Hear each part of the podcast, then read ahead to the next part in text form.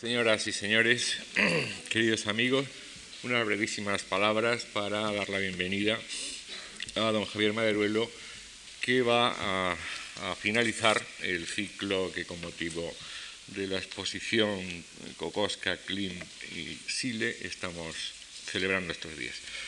Javier Maderuelo es eh, músico, es doctor arquitecto, es en la actualidad profesor titular de Estética y Composición en la Escuela Superior de Arquitectura de Valladolid y como profesor ha participado en muy diversos eh, cursos monográficos, seminarios, simposios, congresos. Ejerce como crítico y ensayista, escribiendo asiduamente sobre arte, sobre música, sobre arquitectura. Ha sido crítico de arte en Diario El Independiente, en la revista CIAM y en la actualidad escribe de arte en El País. Eh, ha sido organizador y comisario de múltiples exposiciones, por ejemplo, Madrid, Espacio de Interferencias, Construir, Contener, Utilizar, Cadena de Cristal, Taller de Investigación Plástica, Vacíos de Ausencia, Ricardo Calero, Espejos del Conocimiento, etcétera, etcétera. Y ha redactado textos para mm, múltiples catálogos de exposiciones y, es también autor, entre otros, de libros como Una música para los 80, La poesía fonética, un arte del siglo XX, monografías sobre Edgar Varese o Charles Ives, El espacio raptado, interferencias entre arquitectura y escultura, Mondadori, Madrid, 1990. Javier Maderuelo es, eh, desde hace ya muchos años, 1983, si no recuerdo mal, un colaborador asiduo de esta, de esta casa y por lo tanto el darle la bienvenida casi es una redundancia porque prácticamente todos los días eh, contamos con, tenemos la suerte de contar con su colaboración. Gracias Javier y gracias a ustedes por eh, colaborar.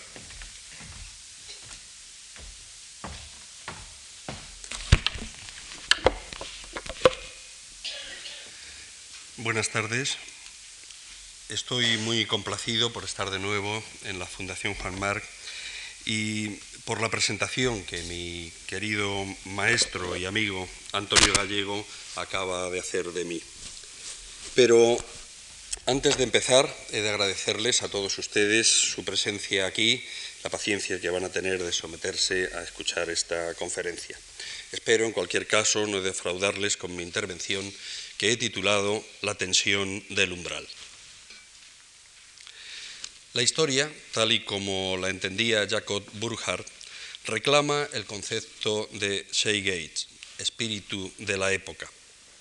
Según esta teoría, el artista puede ser entendido como un producto de la sociedad y la cultura a la que pertenece, y su misión consiste en reflejar en depurados iconos, sonidos o construcciones monumentales ese espíritu de la época.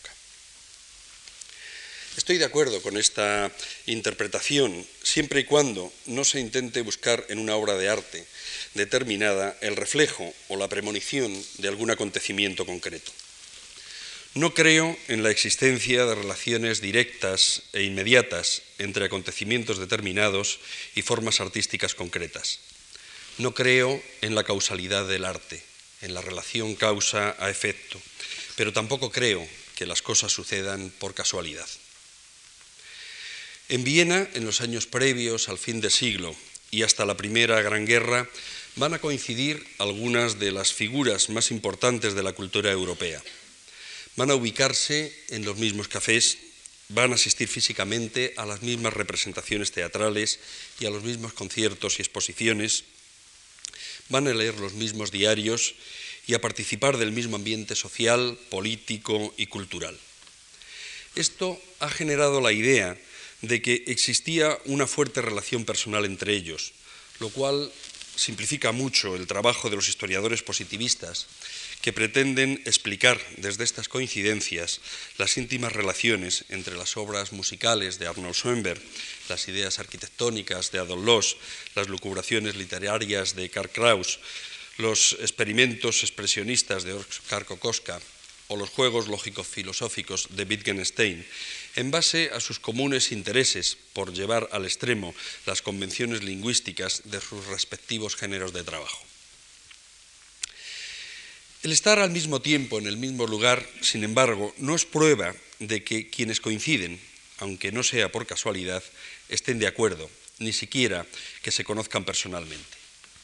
Quiero empezar por desvelar lo que parece ser un malentendido, y es que estos tres pintores que se presentan juntos en esta exposición y que están también juntos en los manuales de historia del arte, no forman parte del mismo grupo artístico ni comparten un ideario estético, como parecen ofrecer los esquemas historiográficos más reduccionistas. Gustav Klein fue el líder de un grupo de artistas, la secesión, de claro corte simbolista, grupo al que no pertenecieron ni Egon Schiele ni Oskar Kokoska. El Egon Schiele adolescente se sintió muy influenciado por Gustav Klein. En este sentido, los temas de sus cuadros, la composición, que en muchos casos es materialmente calcada, e incluso la posición de los escorzos lo demuestra con toda claridad. Pero al ir madurando, y concretamente hacia 1910, justo cuando se produjo el primer encuentro entre Gustav Klein con su, con su perdón, Egon Schiele con su maestro idolatrado Gustav Klein, giró tomando un camino propio, absolutamente personal, que representará la vía más figurativa del expresionismo. Por su parte, la relación personal con Óscar Kokoska fue nula. Óscar Kokoska, por ejemplo, no le menciona ni una sola vez en su autobiografía. Por su parte, Kokoska solo mantuvo una conversación con Gustav Klein en toda su vida, a raíz de su participación en la Kunstschau de 1908. Con motivo de esta tensa y breve conversación, Gustav Klein le permitió exponer por primera vez en público y por ese motivo Óscar Kokoska le dedicó un cuento titulado Los muchachos soñadores, que ese año editaron los Wiener Verstate. Esta dedicatoria es erróneamente interpretada como signo de amistad o de reconocimiento de una influencia plástica. Pero en verdad la obra de Óscar Kokoska es radicalmente expresionista y antisimbolista desde sus orígenes. Y por otra parte, el grupo de amigos de Óscar Kokoska era abiertamente enemigo del grupo de amigos de Gustav Klein. Y sin embargo, a pesar de todas estas diferencias y de estos desencuentros, entre los tres pintores hay inequívocamente un aire de familia. Hay una impronta que podríamos llamar vienesa.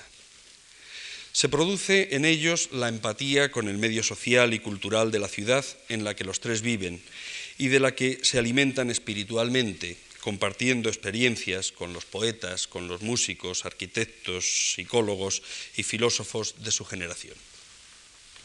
Lejos de haber una armonía entre todos, esta cultura vienesa se fragua con soterradas tensiones de las que los polémicos escritores Karl Kraus o Adolf Loos, el rechazo social de la obra de Sigmund Freud o de Otto Weininger y las discusiones que llevan a escindirse al grupo de Klein de la secesión son algunos de los botones de muestra. Por esto, en esta conferencia propongo no seguir exactamente el hilo de los acontecimientos que se suceden como consecuencia de una lógica, de esa lógica de la historiografía, y atender a otros mecanismos. Propongo escuchar los ecos de las obras que aún hoy, un siglo después, siguen resonando en nuestros oídos e interpretar estos ecos libre y desprejuiciadamente. Voy a, a intentar plantear una visión, que no una explicación, del arte del fin del siglo XIX y de principios de este en la ciudad de Viena desde una metáfora, la metáfora que yo llamo del umbral. En una novela del escritor austríaco actual Peter Handke, titulada El chino del dolor, hay un personaje, Andreas Loser, que posee la habilidad de intuir dónde se hallan los antiguos umbrales en las ruinas. Este personaje acude como aficionado a las excavaciones y ayuda a dar sentido al trabajo de los arqueólogos, indicándoles los posibles lugares donde se hallan las puertas. He de confesar que esta estrafalaria facultad y afición me pareció, cuando hace unos años leí la novela, en exceso incongruente. No parecía verosímil, por ejemplo, que un español pudiera mantener una afición de este tipo, aunque no me resulta extraña en España la figura del zahorí, esa persona capaz de descubrir lo oculto, tanto si son tesoros, agua o pensamientos. Pero no tal vez algo tan insospechado o tan conceptual como es un umbral.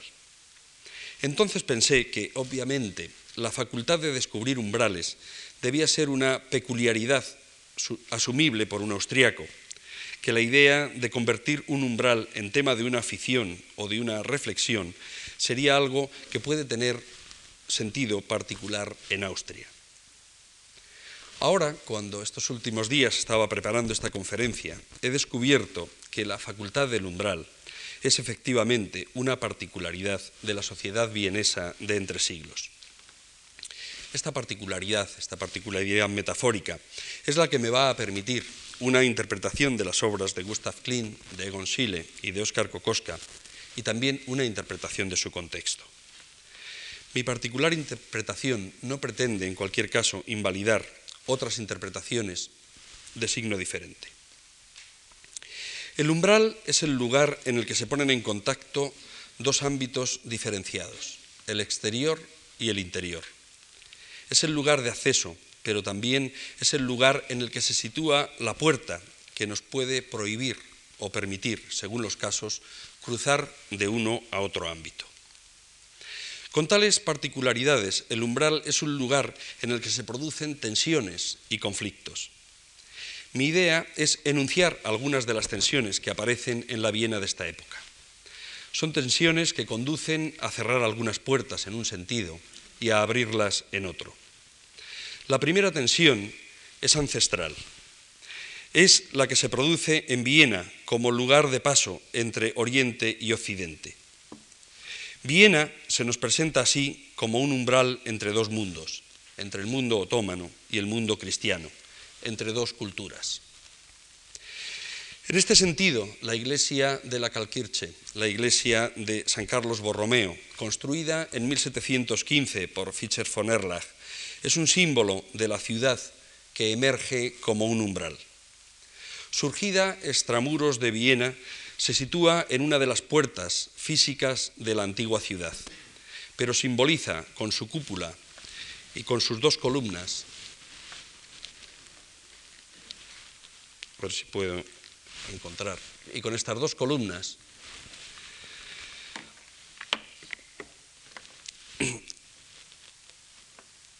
la posición simboliza la posición entre dos mundos, entre la capital cristiana Roma, simbolizada por la cúpula de San Pedro, y la otra Roma, la oriental, Constantinopla, capital del imperio otomano, representada por la mezquita de Santa Sofía, con sus minaretes característicos, que el propio Fischer von Erlach representó así en este tratado de su historia de la arquitectura. Ahí vemos los minaretes como las columnas de su iglesia. La idea de Viena y el Danubio como puerta entre Oriente y Occidente ha seguido patente hasta ahora mismo, hasta el final de la Guerra Fría, justo hasta este momento en el que Austria pretende entrar en la Unión Europea. Si el lugar, Viena, es un umbral geográfico, la época que hemos elegido tiene también todas las condiciones de umbral.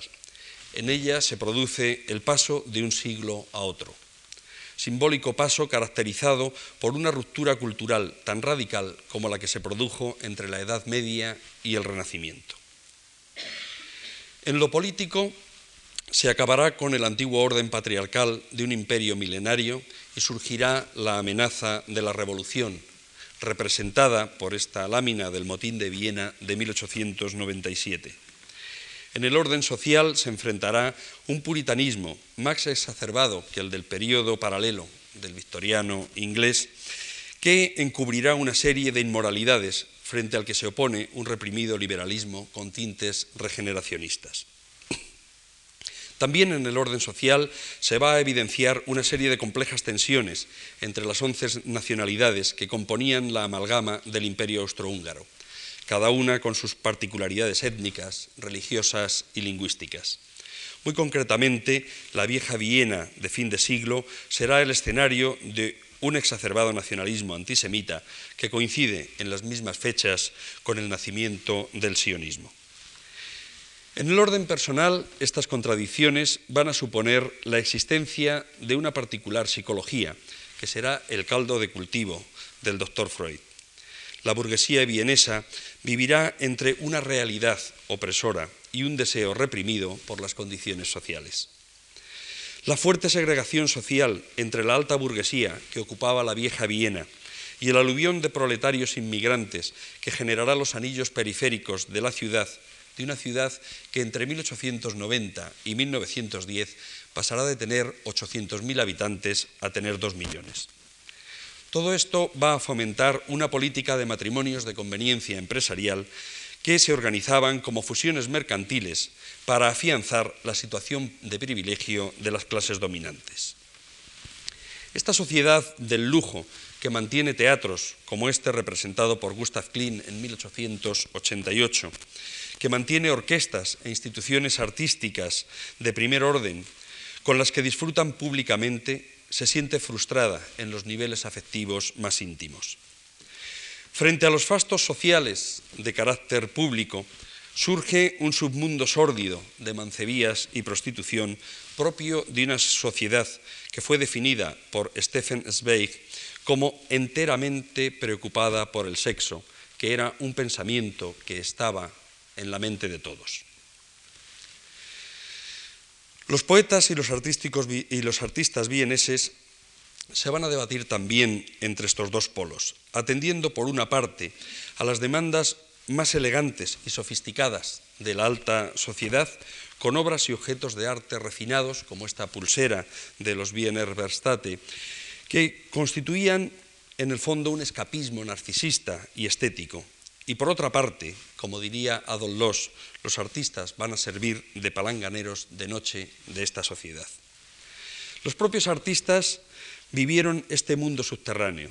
Altenberg, por ejemplo, el poeta Altenberg, uno de los pocos poetas íntegros de la Viena de entonces, vivía en el célebre Café Central y pernoctaba en una casa de señoritas que le favorecían.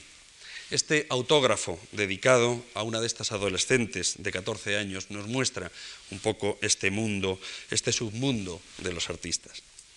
De esta forma, los artistas y poetas eran unas veces cómplices y otras, siguiendo la metáfora loosiana, enseñaban a la sociedad a distinguir entre una urna y un orinal. Estas damas de las mejores familias, casadas por intereses hegemónicos, por ejemplo, esta dama, eh, Stoneborough Wittgenstein, tenían que soportar las licencias extramatrimoniales de sus maridos y a cambio sufrían las enfermedades modernas de la histeria y la depresión, constituyendo el filón patológico del que se nutrirán las teorías de Sigmund Freud.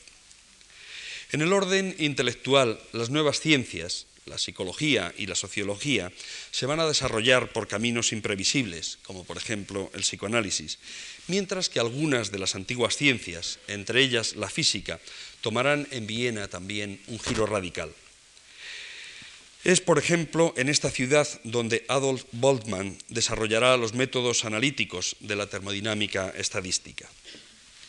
En el orden artístico, el estilo del ring que podíamos encontrar en este cuadro de Gauss, del baile en la ciudad de Viena, simbolizaba el gusto de la corte del antiguo emperador Francisco José. Y este estilo será convulsionado sucesivamente por una serie de movimientos artísticos como el simbolismo, el Jugendstil, la secesión, el rechazo del ornamento, el expresionismo, el dodecafonismo, etc., que alterarán el proyecto de mantener el imperio austrohúngaro momificado sin que se produjera ningún tipo de cambios que pudieran alterar la idea de su eternidad. Así, la tensión en el terreno artístico se materializará en el sucesivo traspaso de los umbrales que irán proponiendo las diferentes corrientes artísticas. El fin de siglo se caracteriza por el ocaso del romanticismo, del romanticismo que vemos en esta imagen, pero también de otros tipos de romanticismo. Gustav Klein, Otto Wagner, Gustav Mahler serán los encargados de cerrar esta puerta del romanticismo. El nuevo siglo surgirá bajo el signo de las vanguardias. A Egon Schiele, a Oskar Kokoschka, Adolf Loos y Arnold Schoenberg, les tocarán los primeros intentos de abrir la puerta siguiente. En el fin de siglo concluye una tradición ornamental iniciada en el barroco y reforzada por el gusto orientalista, estilos que tenían un fuerte arraigo en Viena, mientras que las vanguardias parten de un esencialismo desornamentado que tendrá en Adolf Loos y concretamente en este edificio su más claro y militante eh, teórico, del que surgirá el racionalismo funcionalista en la arquitectura, la abstracción geométrica en la pintura y el serialismo en la música, procedimientos estéticos que representan las características occidentales más claras del arte moderno. Pero no es posible reducir el conflicto a una tensión entre estilos o modos de comprender el arte, a una tensión entre romanticismo y vanguardia. Como veremos más adelante, el fenómeno fue mucho más rico y complejo.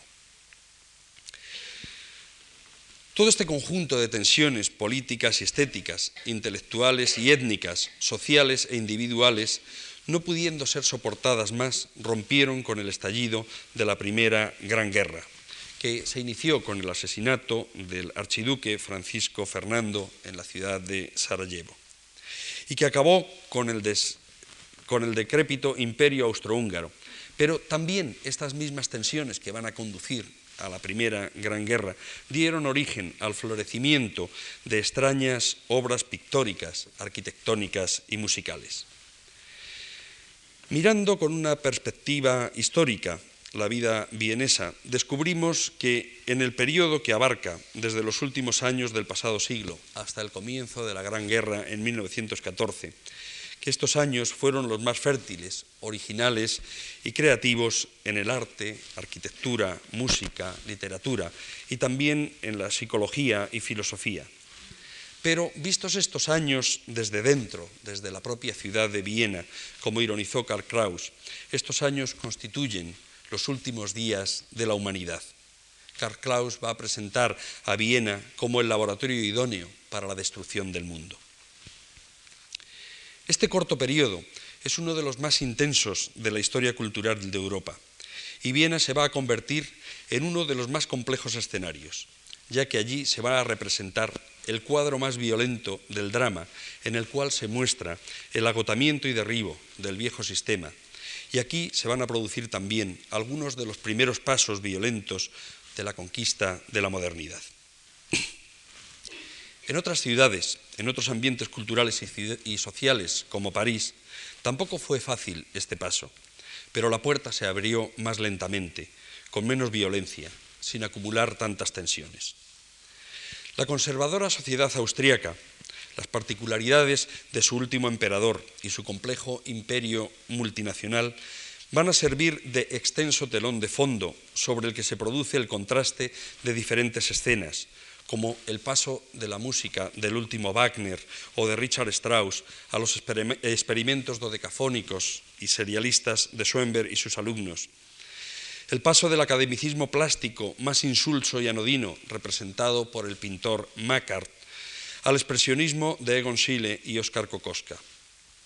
Este es el escenario en el que se van a poner en, en pie los orígenes del positivismo legal de la jurisprudencia de Hans Kelser, y en él surgirán también las ambiciones poéticas de Rilke y de Hofmannsthal, la narrativa de Robert Musil y el programa filosófico de los Wiener Kreis, el psicoanálisis y uno de los puntos de partida de la arquitectura moderna, distinguiéndose las figuras de Otto Wagner y Adolf Loos como los teóricos y como los arquitectos que lograrán acabar con la impostura ornamental del, del estilo imperial de la Ringstrasse. Como ha señalado Alan Janik, en todas estas actuaciones subyace lo que él denomina la paradoja austriaca, que consiste en poner los medios más revolucionarios al servicio de las causas más reaccionarias. En el caso de Austria, a la perpetuidad del imperio. Pero cualquier persona, cualquier artista, no puede ser reducido, ni siquiera para un estudio particular, solo a una condición, a la condición de ser político o de ser social, intelectual o artístico. En este sentido, cada uno de los tres artistas, Gustav Klein, Egon Schiele y Oskar Kokoska, se configura como el resultado del conjunto de todas estas circunstancias y a la vez como un conjunto indivisible de tensiones. Todas estas tensiones no van a propiciar precisamente un estilo determinado, sino más bien una dispersión estilística que parece pretender dar respuesta a diferentes situaciones e inquietudes. Sin embargo, hay un aire de familia entre estos tres pintores, a pesar de que sus intereses estéticos y vitales son muy diferentes. Hay en ellos un algo que también se puede reconocer entre la pintura de esta época y las manifestaciones culturales, incluyendo la filosofía o ciencias como la psicología.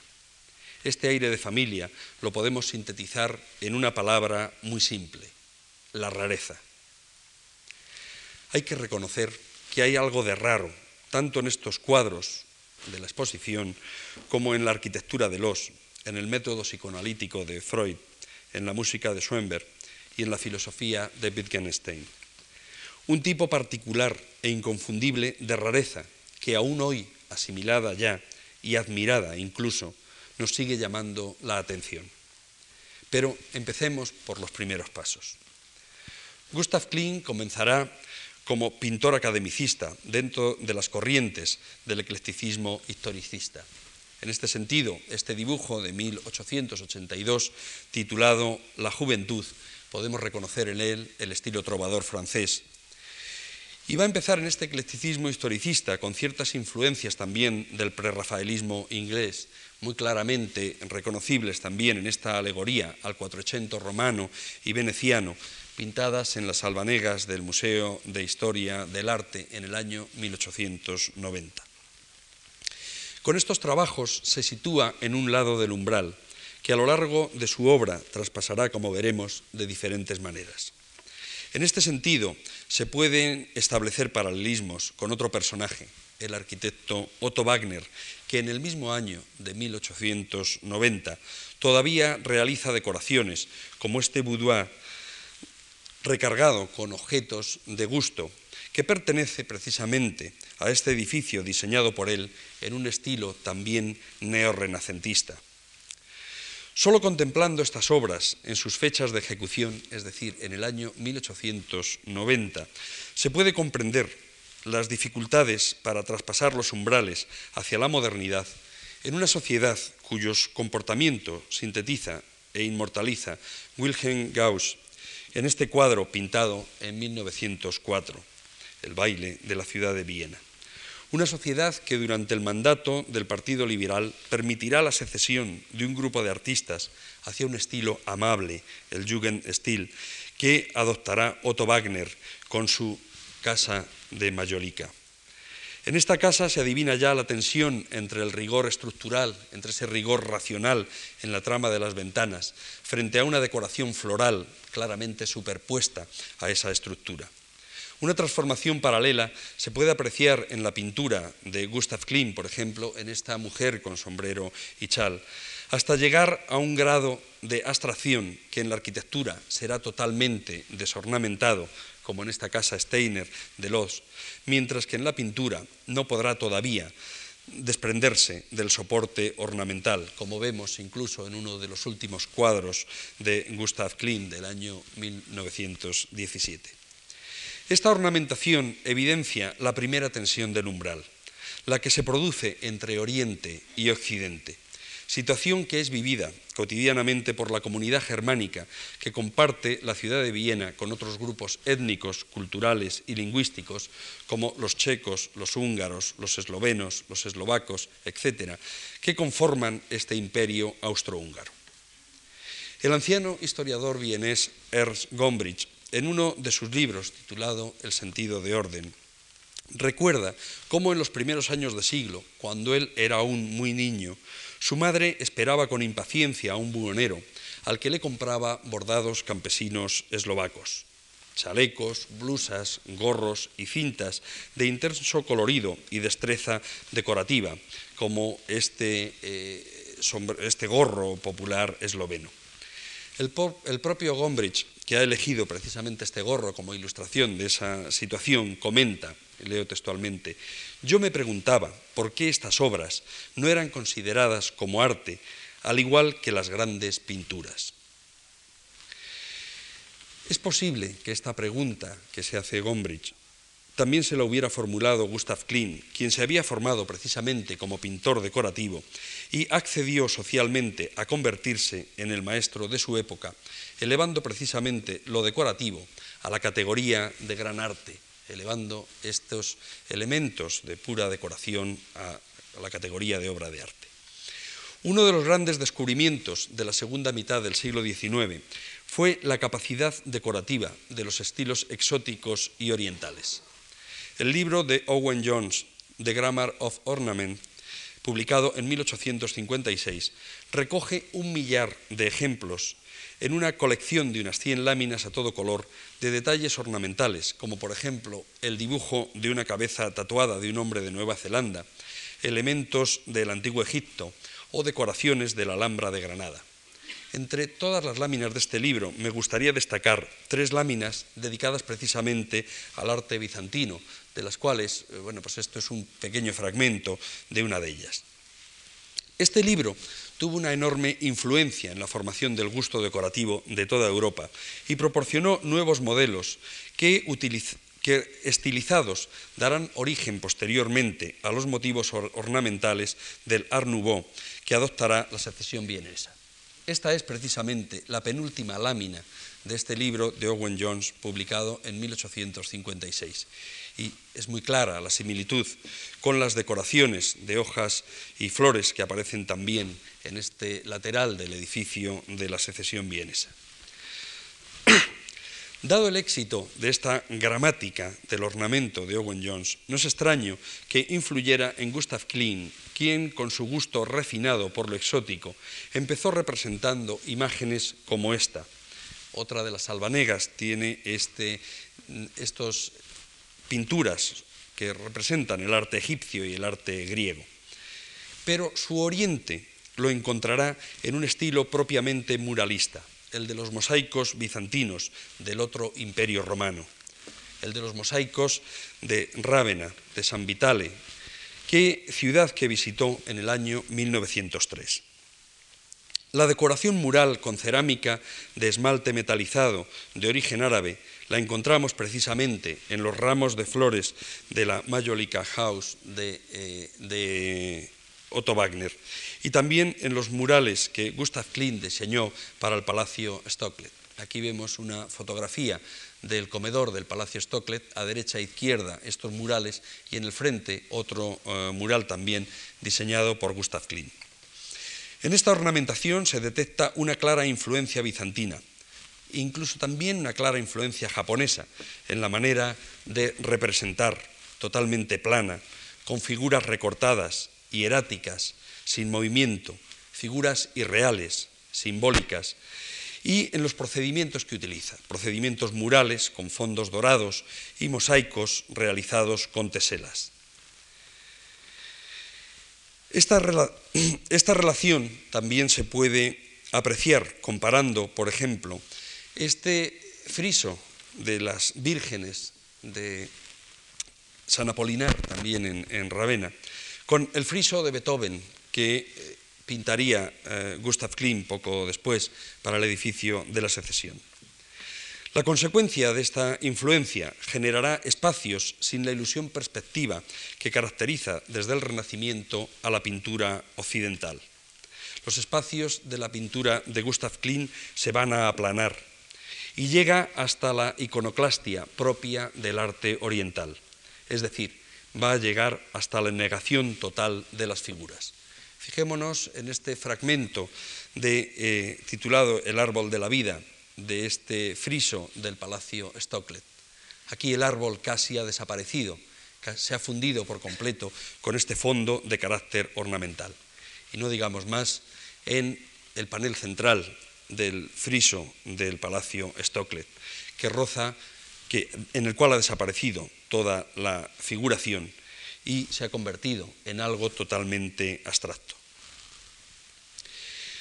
Dos de las vías que van a conducir a la abstracción en la pintura van a ser la consecuencia de este valor de la ornamentación como arte, terreno en el cual se va a instalar muy cómodamente Gustav Klimt, y el simbolismo, en el que podríamos también situar a Gustav Klimt y Egon Schiele. Y la tercera vía, la otra vía, va a ser el expresionismo, practicado tanto por Egon Schiele como por Oskar Kokoska, camino desde el cual Kandinsky llegará hacia 1910 a crear sus cuadros sin figuras como expresión de sus sentimientos. Estas tres vías, es decir, la ornamentación, el simbolismo y el expresionismo, van a ser transitadas en Viena por estos años. Y aunque ninguno de los tres pintores pretendió llegar a conseguir la abstracción, es muy interesante analizar, aunque sea someramente, de qué manera se genera una tensión en este umbral entre esa herencia figurativa y el abismo de la abstracción.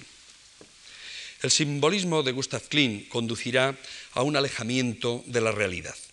En esta obra, por ejemplo, que es un boceto compositivo para su pintura de la medicina, las figuras no son personas, son símbolos que se representan como ideas. E incluso, aunque se trate de retratos como este, cuya dependencia con la realidad a través del lógico parecido que tiene que existir entre el retratado y el retrato, esto se diluye, este diluye cualquier referencia espacial. Descubrimos que no hay profundidad de campo e incluso los detalles que generalmente son tan útiles para acentuar el verismo, están aquí colocados para evidenciar precisamente el lado irreal y agudizan el distanciamiento eh, entre, con el mundo de lo cotidiano.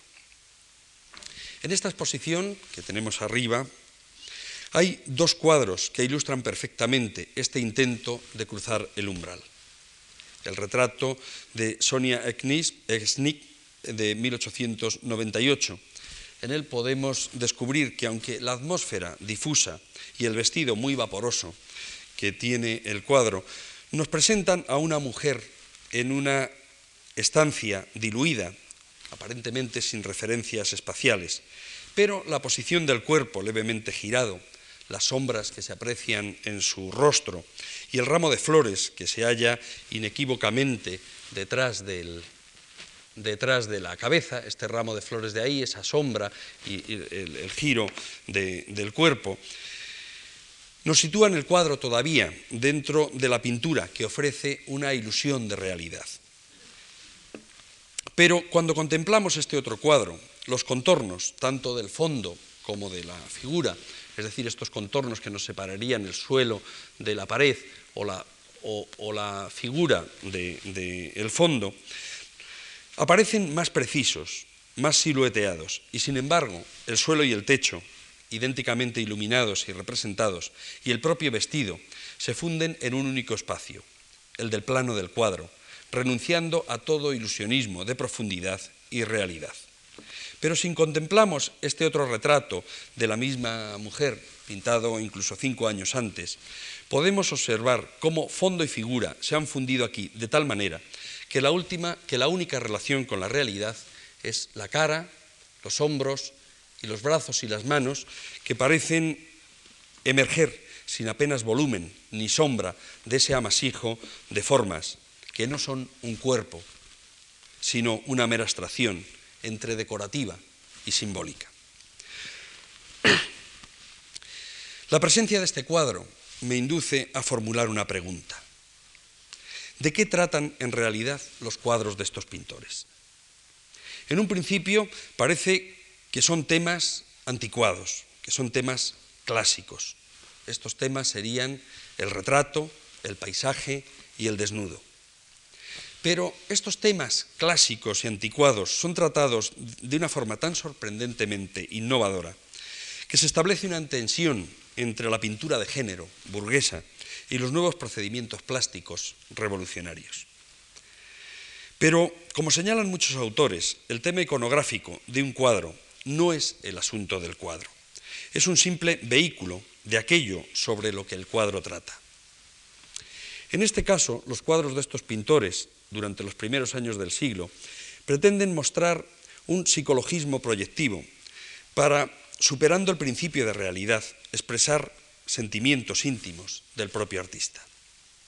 Así, un género clásico, como el retrato, como hemos visto en estos retratos de Gustav Klimt, no, no, perdón, pretende ser una representación psíquica del artista, más que la imagen de la retratada, que es un simple leitmotiv para la expresión sentimental. Los retratos de Óscar Kokoska, aunque deudores del arte barroco austríaco, no son tampoco en absoluto clásicos. Son imágenes desarraigadas que evidencian la situación del hombre moderno. Una situación que viene acentuada por esta dimensión psicológica que van a tener todos los retratos. En estos retratos el parecido físico, aunque no es ignorado, se haya subordinado a la captación del estado de ánimo o de los sentimientos del modelo. Son cuadros analíticos en los que la forma aparece distorsionada. Hay que recordar que el término expresionismo, con el que calificamos el estilo de la obra de Óscar Kokoska, es sinónimo en realidad de violencia expresiva. En estos retratos, en los que los personajes aparecen vestidos con ropas cotidianas, los rostros transmiten un aura de vulnerabilidad y de desarraigo que, frente a los de Gustav Klimt, les hacen accesibles a su contemplación. Mientras que los cuadros de Klimt nos parecen distantes, estos son de una inmediatez tremenda. Estos cuadros, según el propio Óscar Kokoska, son abrelatas psicológicos, en los que imperceptibles inflexiones del rostro y sobre todo de las manos transmiten una latente carga psicológica.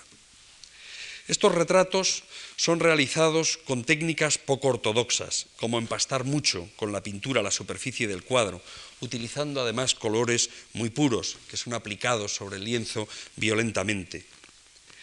Se trata de una técnica que revela la influencia de Van Gogh. También en otros cuadros mezcla el dibujo con el color pictórico, rayando después la superficie del cuadro antes que esté seca la pintura. Un procedimiento que lo aplica con la violencia del que intenta rajar con un cuchillo. Procedimientos que acentúan el carácter expresivo desde el punto de vista formal. Pero se trata en realidad de meras técnicas que solo están al servicio de un objetivo, convertir el retrato en un depósito de experiencia humana, en un yacimiento arqueológico en el que se pueda excavar. Freud recurre a esta misma metáfora de la excavación para explicar el proceso del psicoanálisis. Edith Hoffman nos confirma lo siguiente, leo textualmente.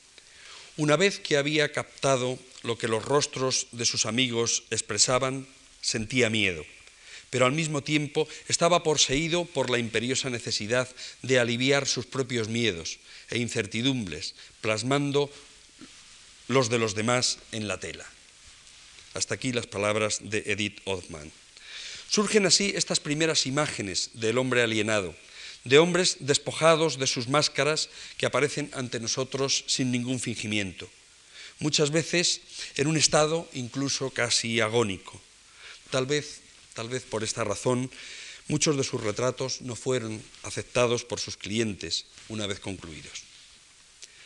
Las ideas de proyección sentimental y de expresión de la energía interior en los retratados cobra un sentido muy particular en Egon Schiele, quien dará formalmente un paso más allá con sus autorretratos, aunque desde el punto de vista teórico, la persistencia en autorretratarse demuestra que Egon Schiele aún se encuentra anclado en la filosofía del yo que caracteriza el romanticismo.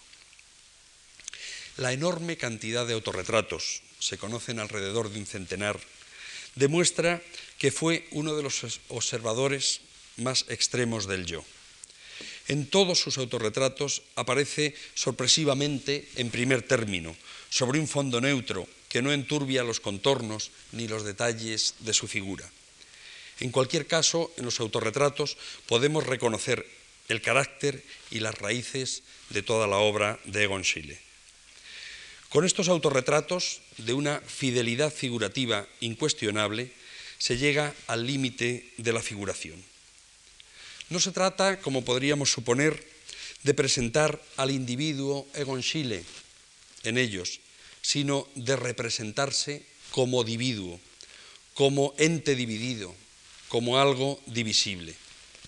Para ello recurre a dos procedimientos diferentes, la duplicación del retrato y la exageración desmesurada de los gestos. La idea de la escisión de la personalidad no es un tema que solo va a interesar al doctor Freud cuando descubre la existencia del desdoblamiento en el subconsciente, sino que se trata de un tema propio del fin de siglo. Lo encontramos, entre otras, en dos novelas de gran difusión en la época. En el extraño caso del Dr. Jekyll y Mr. Hyde de Robert Louis Stevenson, publicada en 1886, y en El retrato de Dorian Gray de Oscar Wilde, publicada en 1890. En la primera novela se presenta la figura del doble que se comporta de manera anómala e inmoral, con respecto a la personalidad del sujeto, del doctor Jekyll, persona honorable y distinguida. En la segunda novela, el retrato, un retrato precisamente pintado, envejece y se desfigura, mientras que el modelo sigue viviendo con una belleza y juventud imposibles, sin sufrir las alteraciones propias del paso del tiempo y de la ausencia de escrúpulos morales que caracteriza su vida desenfrenada. En ambos casos se aprecian características que se hallan también en los autorretratos de Egon como la doble personalidad, en la que una es delictiva y transgresora de la norma social y moral. Transgresión que tiene que ver con la muerte y con la sexualidad, dos de los grandes temas que van a impulsar al arte en todo momento. Así, en los autorretratos de Egon Schiele, el tema de la muerte como doble se hace patente. Como se sabe, los primeros autorretratos, realizados entre 1905 y 1907, son producto del deseo de compensar la pérdida sufrida por la muerte de su padre. En otros, como en este, la muchacha y la muerte, él, el propio Egon Schiele, es la muerte. En este cuadro se autorretrata como la misma muerte abrazando a su amante, Wally Neufil, tras anunciarle que se va a casar con otra, que se va a casar con Edith Arms. Desde el punto de vista formal, el tema de los autorretratos dobles, bien cuando son en fotografía o como pinturas, se aproximan a los experimentos que posteriormente va a realizar Picasso, como este de la muchacha mirándose en el espejo, en el cual contemplamos un doble rostro de frente y de perfil y luego también este doble rostro reflejado en el espejo. Al igual que Picasso, también Egon Schiele va a proceder a deformar las figuras. Las poses más extravagantes y los gestos más patéticos destruyen también la unidad de la persona, creando una tensión entre el yo real y el yo enajenado en el cuadro, que se convierte en testimonio de la despersonalización. El artista se presenta como un alter ego, como un extraño, o tal vez como un actor que representa el papel de otro, con una mímica entre tétrica y estrafalaria. En cualquier caso, estos retratos cruzan el umbral entre el romanticismo de la filosofía del yo y la modernidad. Las imágenes del desarraigo que estos reproducen representan inequívocamente al hombre moderno. Friedrich Nietzsche describió en 1888 al artista moderno con estas palabras. El artista moderno, cuya fisiología es la más ligada al histerismo, también está marcado como carácter por la morbosidad. Hasta aquí la frase de Nietzsche. Esta frase nos viene como anillo al dedo para plantear el carácter de la modernidad de la obra de pintores como Egon Schiele y Oskar Kokoska, paralelos, aunque no unidos, a los intereses de ciertos estudios médicos, como los que realizó Jean-Martin Charcot, maestro de Freud, el doctor Paul Richer y el propio Freud. Trabajos que unos años antes habían sido motivo de escándalos parecidos a los que van a sufrir los pintores. El doctor Paul Richer asistente del neurólogo Charcot, realizó hacia 1885 un catálogo de dibujos con las fases patológicas de la histeria, destacando en ellos los rasgos más característicos de la enfermedad. Junto con Charcot y apoyándose también en una colección de fotografías, generaron una especie de gramática figurativa de la histeria. Inmediatamente surgió la idea de comparar estas poses, estas poses patológicas, con imágenes aparecidas en pinturas, por ejemplo, en los cuadros de Rubens, lo que dio origen a un libro publicado en 1887 titulado Lo demoníaco en el arte, del que surgió la idea de montar una exposición en Viena en octubre de 1901, en la que se relacionaba la obra de los artistas de la secesión con la pintura de Rubens. Es curioso constatar cómo muchas figuras de estos tres pintores se presentan en posturas que podrían pertenecer a dicho catálogo de imágenes del histerismo, por estar presas de movimientos extáticos del, del éxtasis o convulsivos.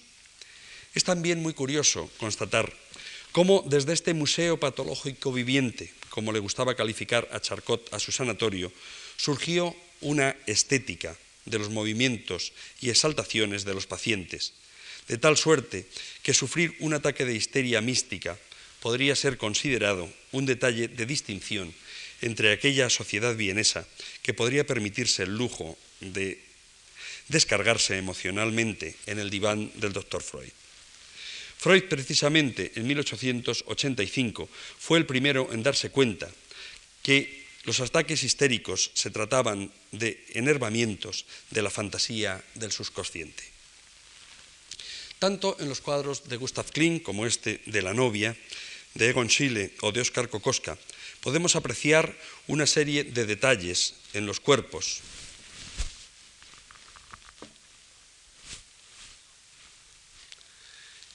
este, este, esta curvatura totalmente irreal del cuerpo, o este amasijo de brazos y piernas de esta figura de Egon o en este cartel de Oscar Kokoska, en la que la cabeza casi truncada, los brazos totalmente encrespados, nos están presentando unos cuerpos que no están en un estado natural o en los rostros, por ejemplo, de este cuadro de Gonchile, de la esperanza, en el que aparece esta mirada o esta cara totalmente trastornada, esos ojos vacíos, esa mirada estática.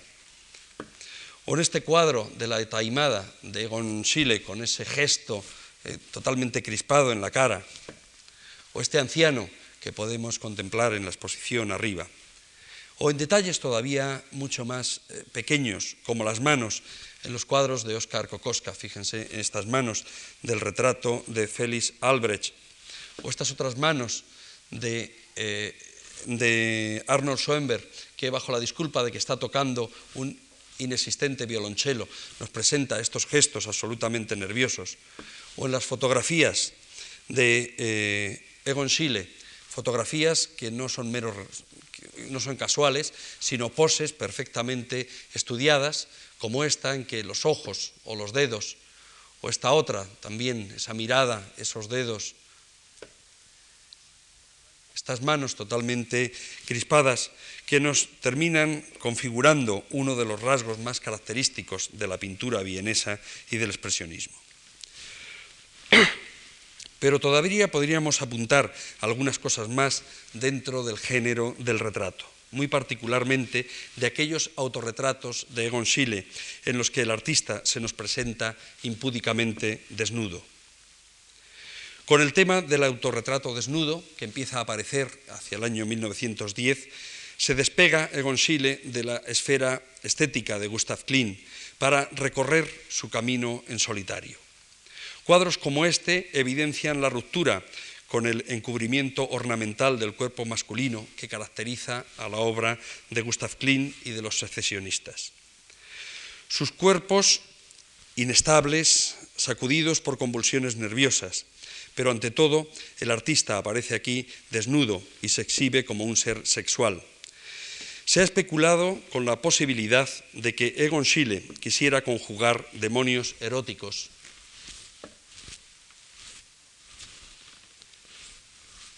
El otro carro, por favor.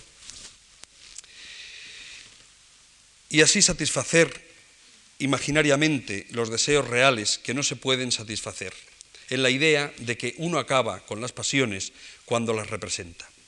En este sentido, los dibujos eróticos de Egon y de Gustav Klimt serían una especie de sublimación de pasiones y sueños no siempre consumados. Mientras que Oscar Kokoska, que es el, autor de este eh, doble retrato, Oscar Kokoska, que vive un borrascoso romance, nada menos que con la bellísima Alma Mahler, solo pintará alegorías sexuales que reflejan los estados de su relación amorosa en este caso totalmente acaramelados los dos, tocándose las manos, en este otro realizando el acto sexual. Estas imágenes exhibicionistas nos servirán de puente hacia otro de los temas dominantes, la sexualidad. Pero antes, permítasenos una digresión oportuna para hablar someramente de los paisajes. Por su parte, los paisajes no hay que verlos como la representación de una naturaleza exterior al artista, sino como una proyección sentimental de la personalidad de éste sobre una naturaleza que siempre es irreal e idealizada. La soledad del hombre, la soledad del artista, se hace patente tanto en los paisajes de Gustav Klimt como este, como en los de Egon Schiele. En este sentido, estos artistas se retratan también a través del paisaje. Gustav Klimt hombre tímido, sin duda alguna, no nos va a dejar ningún autorretrato, aunque se supone que es el hombre que besa en este cuadro. Aquí oculta su rostro y encubre su figura. Pero le podemos descubrir en este manzano inmenso que ocupa la escena hasta desbordar el cuadro. El árbol es el símbolo a través del cual se expresa íntima y espiritualmente. Es aquí donde se ve al artista, el artista reflejado en el paisaje. Si Gustav Klimt se ve simbólicamente a sí mismo como un manzano rebosante de frutos, solitario y distante de los otros árboles, Egon Schiele se representa a través de estos paisajes espirituales como un árbol seco en medio de un paisaje desértico, de un paisaje en el ocaso.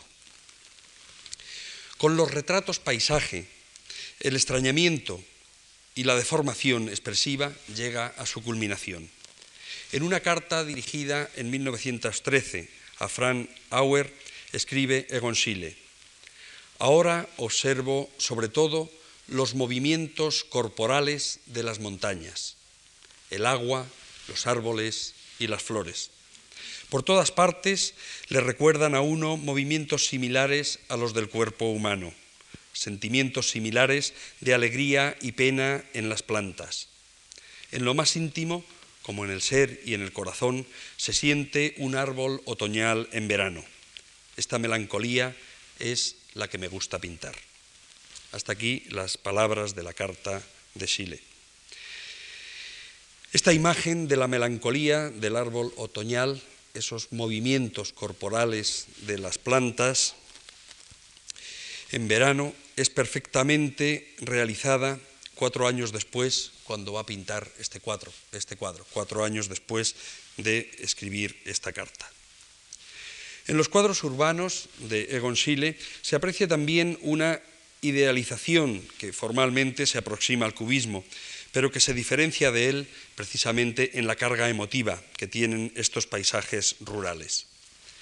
El paisaje, y muy concretamente las panorámicas de grandes ciudades, será también, junto al retrato, el otro gran tema de Óscar Kokoska.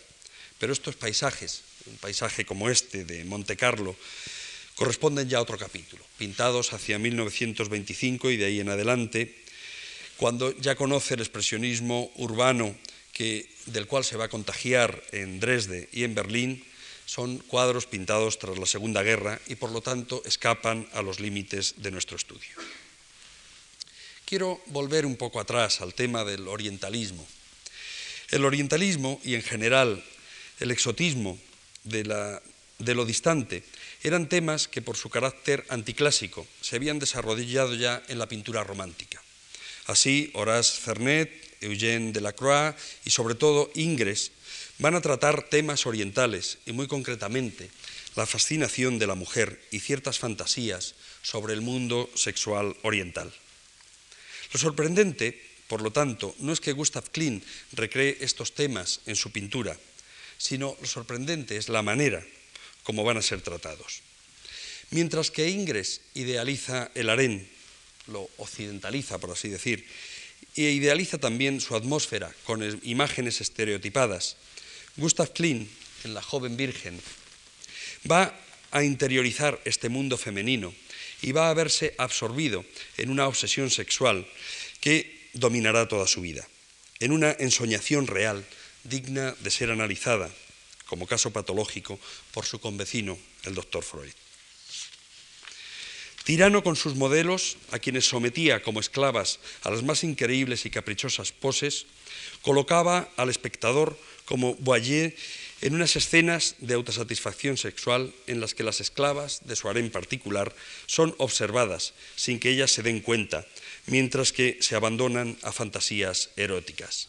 Por el contrario, Gustav Klimt aparece sumiso en la relación con su amada, Emile Flog, a la cual retrata en este cuadro, a quien representa siempre idealizada y distante.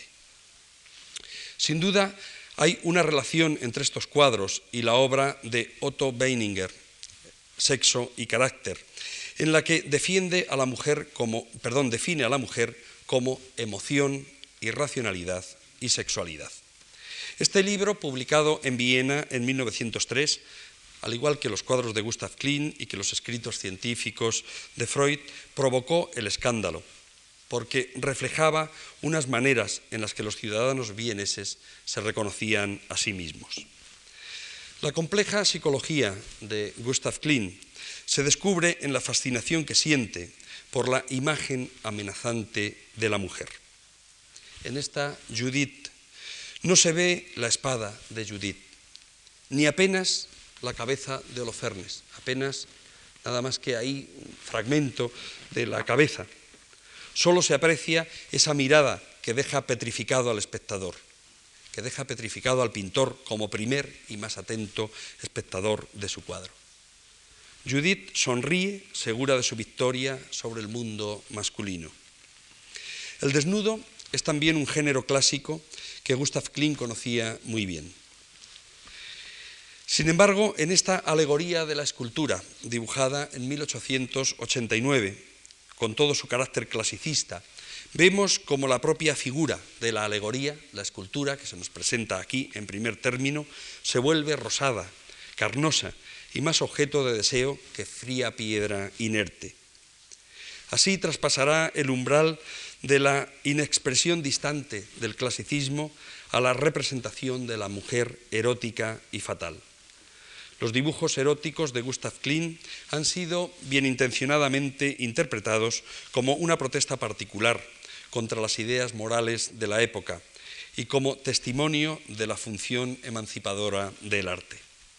Pero el carácter privado de sus dibujos, que no eran realizados para la venta, sino para la satisfacción personal del artista, el hecho de que fueran conocidos solo por un reducidísimo círculo de amistades íntimas parece contradecir esta tesis del carácter social. En cualquier caso, se detecta en estos dibujos estados psicológicos concretos, como ensoñación, pasividad, aletargamiento, que conforman una escala de sensaciones sexuales que definen el complejo carácter del artista y su particular idea de la mujer. En estos dibujos, de forma obsesiva, se representan todos aquellos deseos prohibidos, todas aquellas perversiones eróticas insatisfechas. Se han catalogado en el año 1984 más de 3.000 dibujos de este tipo, de lo que se supone un conjunto de unos 6.000, que en ningún caso se trata de bocetos o estudios para otros cuadros, sino que se trata de dibujos totalmente autónomos. Sin duda, este, este mundo fuertemente eh, erótico atraerá en su difícil adolescencia al joven Egon Schiele, que empezó adoptando la manera de dibujar de Gustav Klimt. Como he comentado al principio, un fuerte ambiente erótico pendía sobre la sociedad de Viena y los artistas no eran ajenos a él. Mientras que en los dibujos de Gustav Klimt las mujeres parecen ser observadas casualmente. En los de Egon Schiele se aprecian poses que están compuestas conscientemente. Por eso parece que estas mujeres no están relajadas. De ahí también que muchos de sus dibujos no parezcan íntimos, sino que parezca que son, sino que son provocadores. Para una sociedad reaccionaria, cuyas ideas morales oficiales eran tan puritanas como mojigatas, los desnudos de Egon Schiele tenían que convertirse necesariamente en escándalo. Escándalo que venía ya abonado por una serie de turbios acontecimientos que han forjado también una imagen erotómana de Egon Schiele. El primero de ellos fue su huida, su huida a Trieste con su hermana Gertrude de 14 años, cuando Egon Schiele tenía solo 17. Es entonces cuando su hermana posará como modelo para él y desde entonces preferirá este tipo de modelos infantiles. El segundo escándalo fue la relación con Bali Neufil, antigua modelo de Gustav Klein, con la que convivió durante tres años, lo cual le va a obligar a abandonar Viena para vivir en el campo, lejos de las insidias urbanas. Por último, una denuncia en 1912 le retuvo en prisión tres semanas por perversión de menores, al ser acusado de mostrar a escolares dibujos de adolescentes desnudas como este. Estos acontecimientos acentuaron una reputación que le condujo al, a autorretratarse como mártir de la sociedad. Le vemos aquí siendo la diana de estas flechas sociales. Desde otro punto de vista, muchos de estos dibujos denotan una naturaleza infantil. Naturaleza infantil que podemos apreciar tanto en Egon Schiele adolescente como en el Gustav Klein maduro. Y que Oscar Kokoska, quien, quien empezó realizando también dibujos muy parecidos, como este en 1906 o este otro en 1907, superará más, más, rápidamente al consumar sin prejuicios sus relaciones amorosas con Alma Mahler. Tensiones políticas, económicas y sociales se entretejen así con las tensiones culturales y científicas más generales, hasta llegar a descender a estas tensiones personales, particulares e íntimas, conformando un universo de esferas que giran unas dentro de otras y que constituyen toda la maquinaria de la humanidad, en la que lo particular y lo general se corresponden. Aún hoy, casi un siglo después, el espíritu de la tensión continúa, continúa dando sus frutos con la literatura de Thomas Berghard y de Peter Handke, que se han visto desterrados voluntariamente de Austria, y con la poesía de Ernst Jandl y de Gerhard Rund. Todas las obras de estos literatos participan tanto de las preocupaciones lingüísticas de Karl Kraus como de las tensiones actualizadas entre arte y sociedad. Al igual que las pinturas del conocido Arnulf Reiner, expresan todas ellas en un lenguaje actualizado la, misma actitud crítica de entonces. Pero he elegido para concluir esta conferencia una imagen de la vieja Viena actual. Cuando Hans Hollein, el arquitecto que realizó la exposición que ha despertado un nuevo interés por el arte y la cultura vienesa, titulada Traum und Birlik, Sueño y Realidad, exposición que fue montada en el año 1985. En ese mismo año comenzaba a construir este edificio que se encuentra a la izquierda de la diapositiva. Este edificio que va a ser situado en el corazón de la vieja Viena, justo frente a la catedral.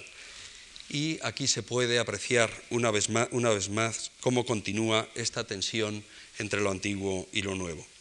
Aquí podemos observar también un espacio virtual, un umbral que es esta línea que separa la antigua catedral del nuevo edificio. Y ese reflejo o ese eco de la catedral en el espacio curvo del edificio. Con esta imagen, como una coda final, concluyo mi conferencia. Muchas gracias por su atención.